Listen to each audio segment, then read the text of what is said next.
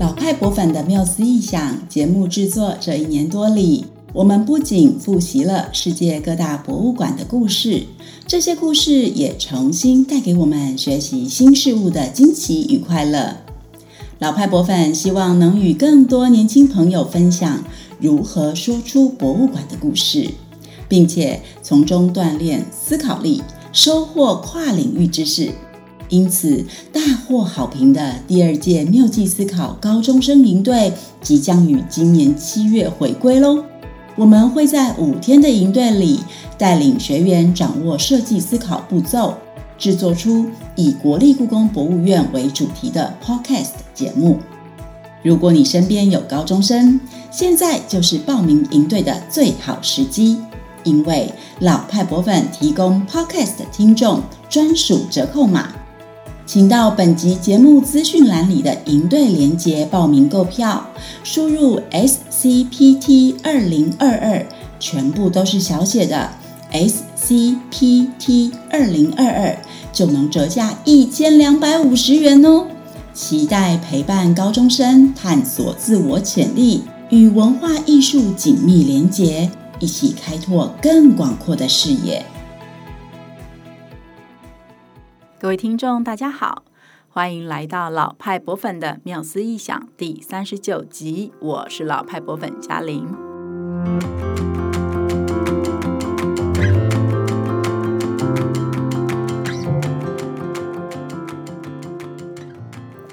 在这个节目里呢，我们带着大家游历世界，探索各大博物馆的创建故事。这些故事都跟世界的发展、人性的本质息息相关，也总是跨时空不断重复流转着，非常有意思。以古为镜嘛，看看过去的人成就了什么，也能够让我们反思自己为当下可以做一些什么喽。那今天呢，我们要前往伦敦，去一个我个人非常喜欢的美术馆，聊聊两位在时代中闪闪发光的人物。绝对是喜爱艺术，或者是想要一探当代艺术世界的你不可错过的一集。不过啊，今天嘉玲我有点孤单，只有一个人唱独角戏了。呃，让我们一起闭上眼睛，乘着飞毯前往伦敦吧。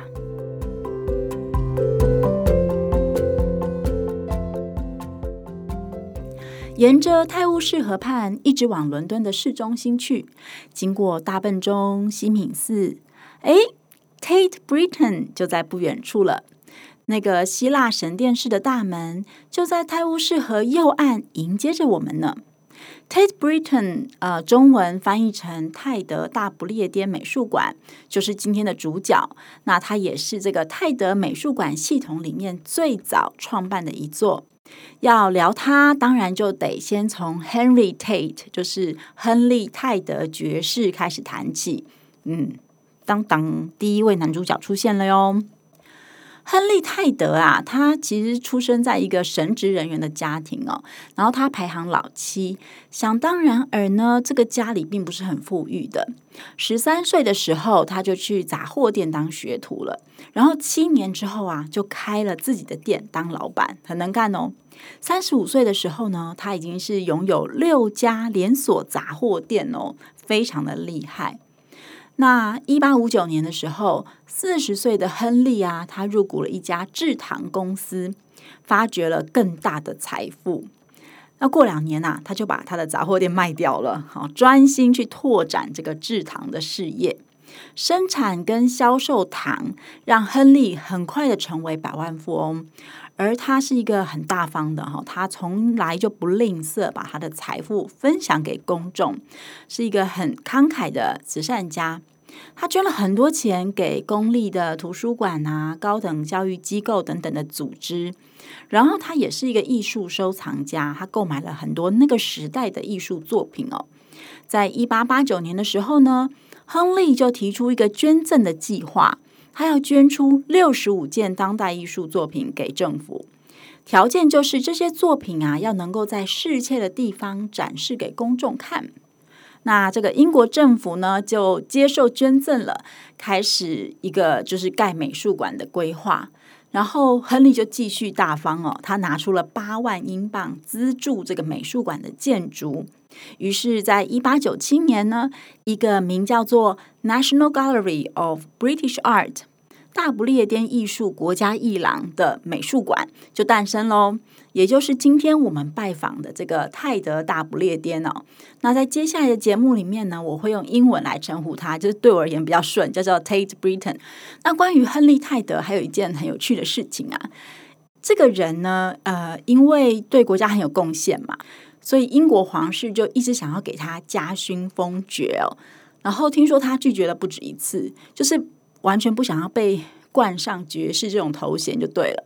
那直到一八九八年呢，他因为再一次的捐款又要被封爵了。然后这个时候大家就警告他说：“哎哎，你不能再拒绝了哦！你再拒绝这么不识相的话，皇室可能会觉得被冒犯哦，会觉得你被你你藐视他们哦。”然后所以到那个时候，他才终于接受了封爵哦。那除了他在商业上的成功，还有对社会的贡献之外呢，其实还是有一点点就是具有争议性的人物啊。其中一个争议点啊，就是他的制糖企业是不是跟奴隶有关系哦？那我觉得呢，泰德美术馆它算是一个很中性的态度来面对这样的争议哦。如果你上这个美术馆的官方网站啊，会找到一篇。呃，相关的论述，他就是特别在谈亨利泰德跟奴隶之间可能的这个关系啊。那虽然就是说，英国的奴隶制度呢，其实在一八三四年就是正式的废除了。那那个时候，其实亨利还只是一个十四岁的刚到杂货店当学徒的小伙子嘛，哈。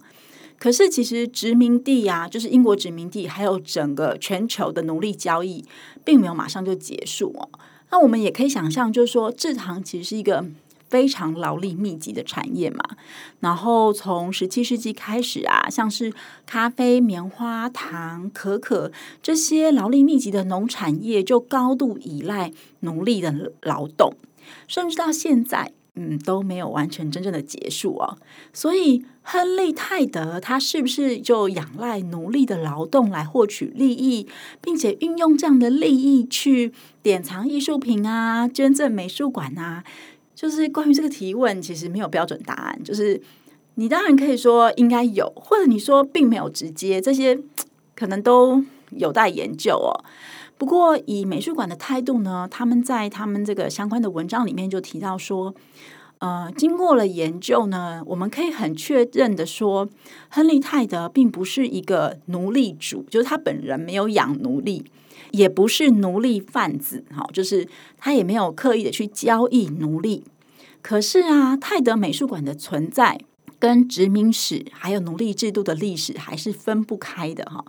因为就是比如说，他在制糖的过程当中，在殖民地的地方，是不是还有使用呃奴隶在做劳动这件事情，真的很难追究了哈。所以美术馆觉得这个呃这件事情是分不开的。那当然嘛，就是世界其他同个时代或更早的美术馆跟博物馆。一定也有非常类似的情况嘛，尤其是呃，当他的捐赠者的就是呃获利来源是像这样的产业的时候，可能都很难避免了哈。那我觉得这个是呃美术馆它对于自己的历史，对于世界的历史一个比较中性的看待的态度了哈。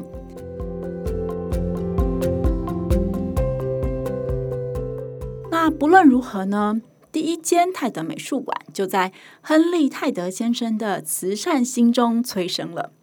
但是啊，对呃大家而言，就是我们今天谈的这一间 Tate Britain 哈，可能是比较陌生的，因为在泰德美术馆的系统里面呢，最扬名国际的应该是 Tate Modern 哈，就是泰德现代美术馆。一方面，因为它的位置就在那个伦敦眼的旁边哦。呃，就是就是观光热区就对了，你走在市中心走路一定会走得到的地方哦。而且另外一方面，它也是一个很有名的历史建筑改建美术馆的案例哦。然后有非常多现代艺术作品啊，也很经常举办超级精彩的当代艺术展览哦。那大家不用担心，我们会在下一周聊一聊这个 Tate Modern。那今天的主角 Tate Britain 是最资深的，刚刚有提到嘛，就一八九七年成立的初始呢，它是被称为英国艺术国家一廊。那顾名思义，就是以典藏英国本土的艺术作品为主啊。那初期当然就是以亨利泰德先生的收藏为核心，后来呢，就依据这个。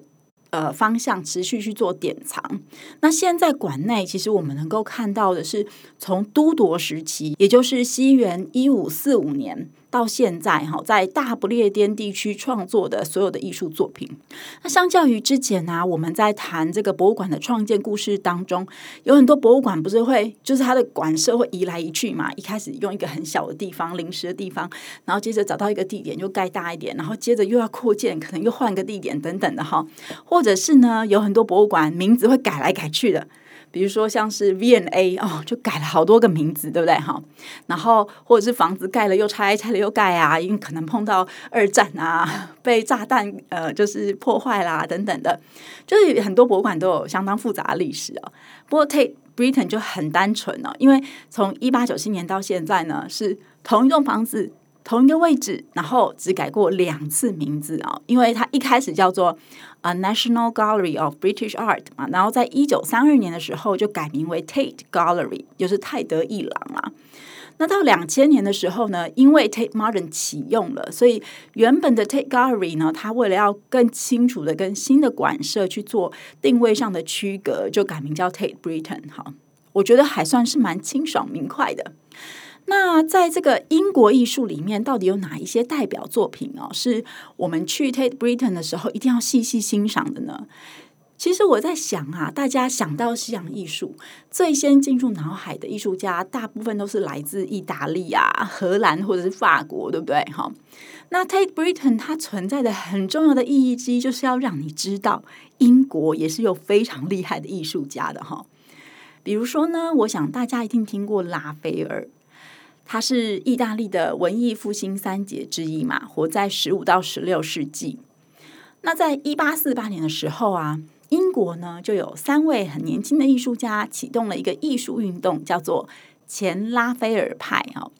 他们呢就是想要改变一下当时在英国的这个艺术潮流哦，因为他们觉得那个时候的英国皇家艺术学院所教授的这个主流的画风，还有艺术的技巧。只是懒散而公式化的学院风格主义。好，那这三个年轻艺术家呢，就主张说，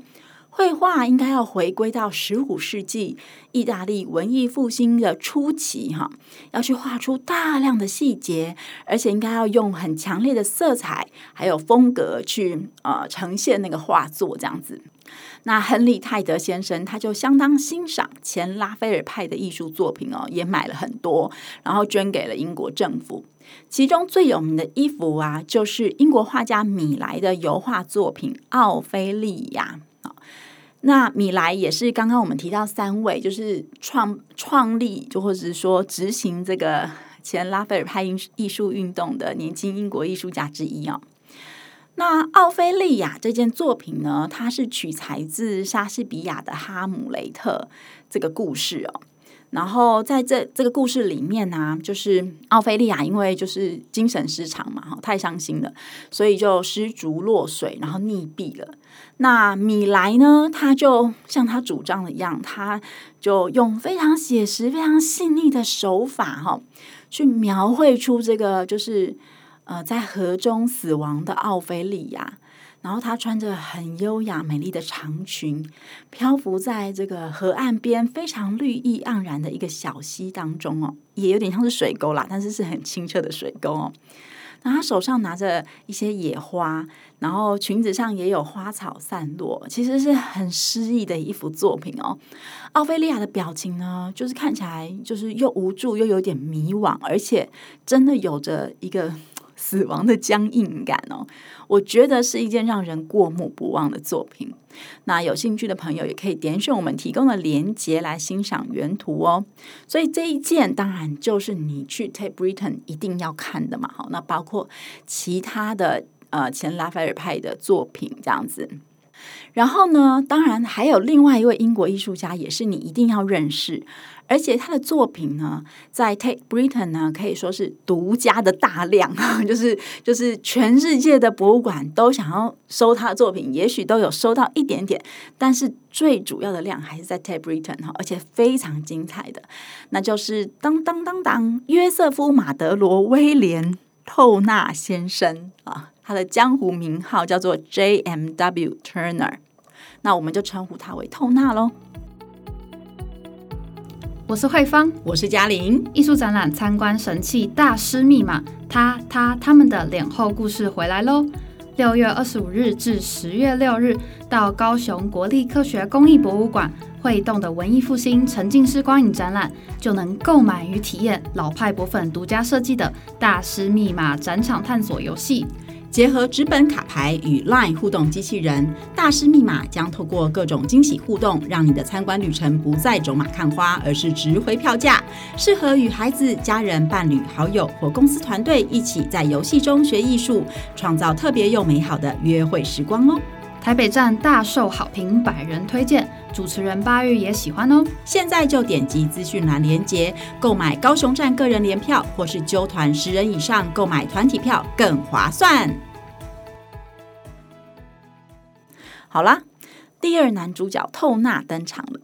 不论之前你认不认识他，今天听完我们的节目之后，一定要记得。以我个人呢，就是很浅薄的这个西洋艺术史的知识啊。透纳应该是英国艺术家里面对整个西洋艺术史影响最大的人物了，而且重点是我非常喜欢他的作品哦。他最常使用的媒材是水彩哦。你知道，在十八世纪末到十九世纪初，那个油画还是主流创作媒材的时代，透纳能够用水彩名扬国际，真的是很不容易的哦。那也许呢，是因为使用水彩的关系哦。他的作品中总是有一种朦胧的美感，然后颜色也不是那么饱和，有点云里看花、雾里看山水的风情哦，跟中国的文人风景画还有那么一点点的类似。那这也让他创造出独树一格的画风。然后再加上，因为我在英国念书嘛，然后我们都知道，其实像伦敦，它其实是一个很多雨的环境，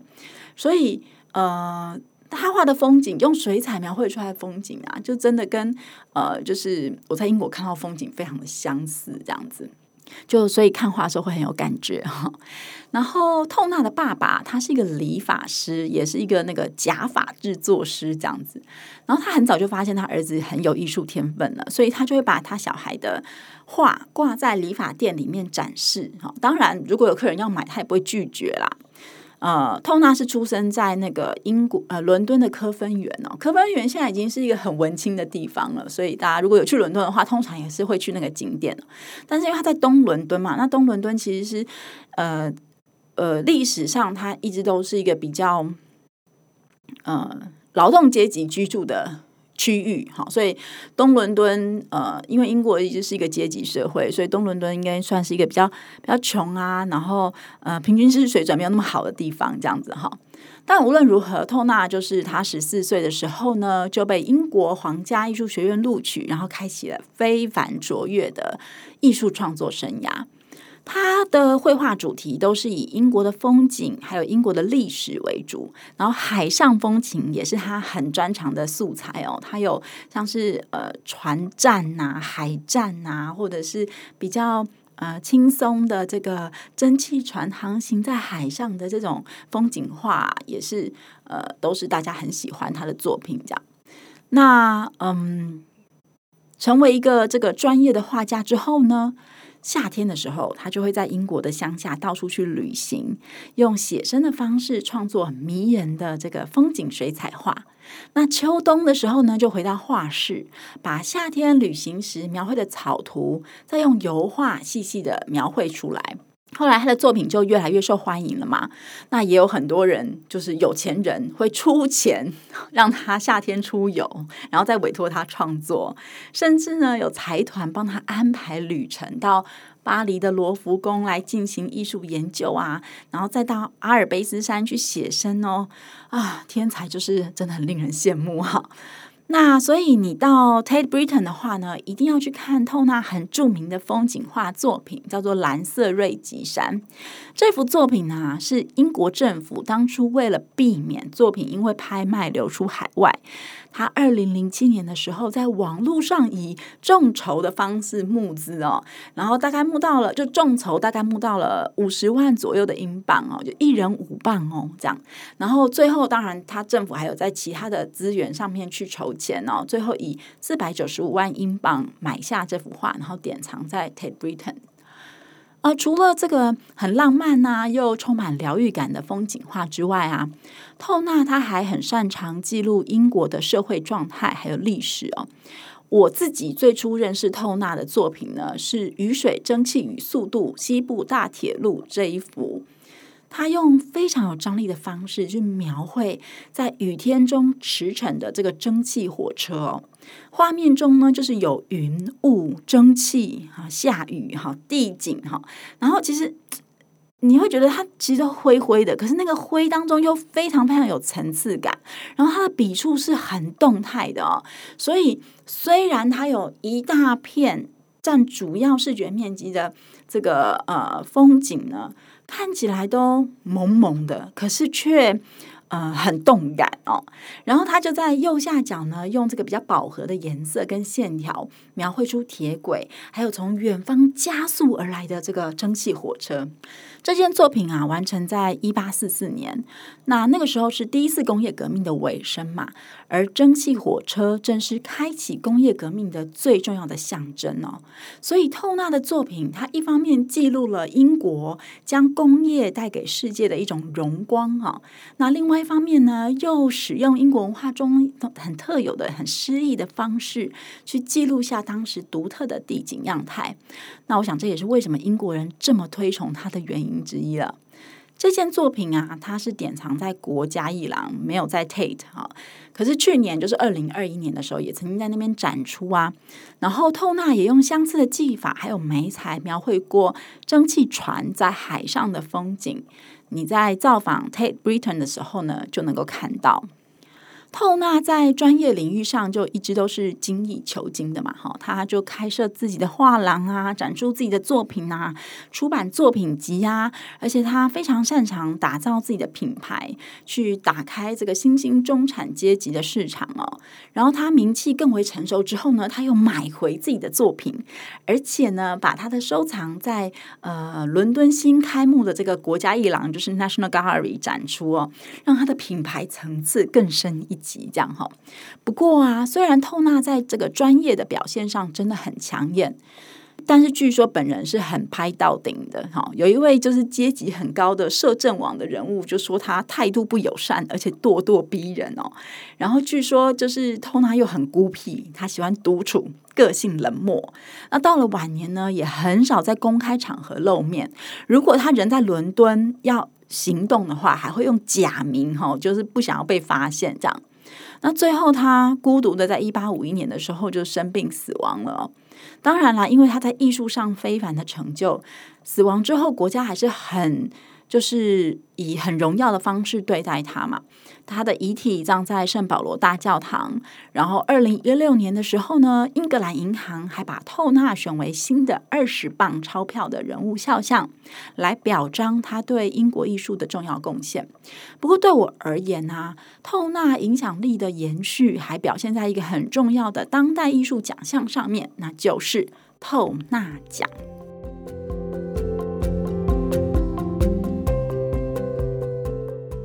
坦白说，我已经忘记自己是什么时候知道透纳奖这个世界知名的当代艺术奖项了。但是每一次讲到这个奖呢，立即跳进我脑海里的就是英国艺术家达米恩·赫斯特那一只泡在甲醛里面的鲨鱼。不知道大家有没有印象啊？其实赫斯特呢，他在一九九五年获选透纳奖的作品是叫做《分开的母与子》。那个是，那不是用鲨鱼，那是用完整的那个乳牛泡在甲醛里面，然后当然就是有妈妈也有小孩哈、哦，然后再放在这个巨大的玻璃箱里，成为一组雕塑作品哦。你可以想象啊，无论是鲨鱼或者是乳牛哦，就是已经死亡的尸体变成标本，哈，然后被处理成一个活生生的样子，以雕塑的形式展现，其实是会引发观者就是很惊恐的、很很剧烈的情绪，对不对？然后也具有非常高度的争议性啊。那赫斯特他是在一九九一年就受委托创作了这个鲨鱼的这个作品，而且呢，这个作品也已经在艺术交易市场流通了。但是啊，因为一九九五年透纳奖的颁发，不但让全世界都认识了这一位年轻的英国艺术家，也让这种极具争议性的创作手法获得了国家级奖项的肯定。好，那当然，赫斯特的身价之后就水涨船高了嘛。那后续的作品也纷纷受到世界各大美术馆的典藏，然后同时就提高了艺术家还有透纳奖的知名度还有能见度。那也让赫斯特这类型的雕塑作品呢，成为这个二十世纪末英国最具代表性的当代艺术的象征哦。那就是这一点让我对透纳奖印象非常深刻，也深深觉得这种操作，就是对当代艺术的发展还有艺术市场的影响，真的是很有意思。这样子，呃，成立于一九八四年，以这个透纳为名的透纳奖啊。主要的颁奖地点就是在 Tate Britain，它是艺术界一年一度的大盛事哦。最初创立的时候呢，就是以奖励英国的艺术家为主。不过，因为一九八四年那个是就是柴契尔夫人执政的时代，那个时候的英国社会其实面临着很多面向的巨大转变哦。包括像是英国的殖民地一个一个的独立呀、然后劳工跟政府的对立呀、等等，整个国家基本上处在一种蛮灰暗的状态。所以刚开始的透纳奖也没有受到太多的瞩目，再加上公部门的财政紧缩嘛，所以泰德美术馆呢，它就需要多方寻找金源，让这个来当奖金啊，还有执行这个活动也是蛮辛苦的哦。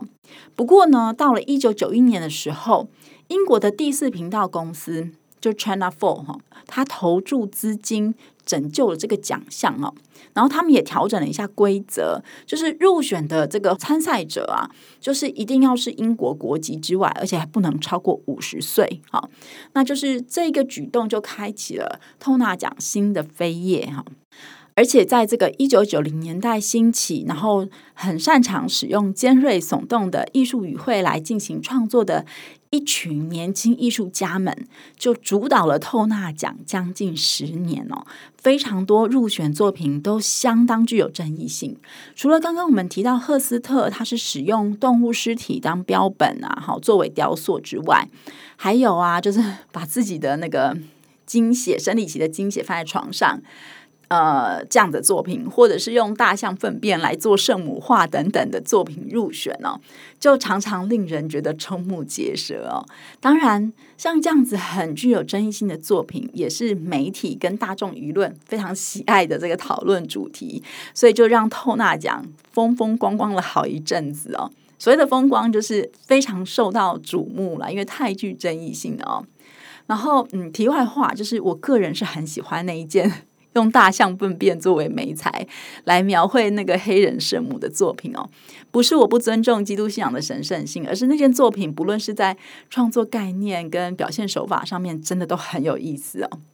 那在千禧年之后的透纳奖得主呢，又有一些不同，就相对之下显得比较安静哦，没有那么有争议性啊。但是还是都是影响深远、非常精彩的艺术家跟作品哦。而且，嗯，这个已经相当知名的奖项呢，也开始成为城市观光的工具之一哦。现在啊，透纳奖是隔年会在英国其他城市进行颁奖的，就是说，他会一年在 Tate Britain，然后一年在其他的地方，例如像是利物浦。啊，或是 Newcastle 新堡啊，或者是苏格兰的首都 Glasgow 啊，等等，就还有很多英国就是嗯、呃、中型的小型的城市，或者是更乡下的地方哦。而且他也会选择一些特定的场域来进行颁奖哦，比如说二零一三年呢，呃，是在那个伦敦德里的那一场，他们的展示是在这个呃废弃的军营当中举办的。那为什么选择废弃的军营呢？因为在那个北爱尔兰就是想要独立跟英国政府有冲突的期间呢，英军跟爱尔兰共和军曾经以这个伦敦德里为战场，进行了长达数十年的政治暗杀，还有武装的这个械斗，造成了巨大的伤亡哦。那这一次展览地点的选择，就是在提醒人们去反思战争的意义啊。当然，也就象征了这个英国历史里面很血腥的这一页的落幕，这样子。所以，从透纳奖的呃整个历史过程，你可以看到，就一个当代艺术的奖项，它能够在不同的时代哈，因为从一九八四年开始到二零二二年，也快要四十年了哦。然后在这个多元的层面上面，包括像是当代艺术的发展啊，哈，媒体的讨论啊，大众的舆论啊，艺术市场啊，博物馆的典藏等等层面，哈，去发挥这种很巨大的影响力，我觉得真的很值得我们探究跟学习啊。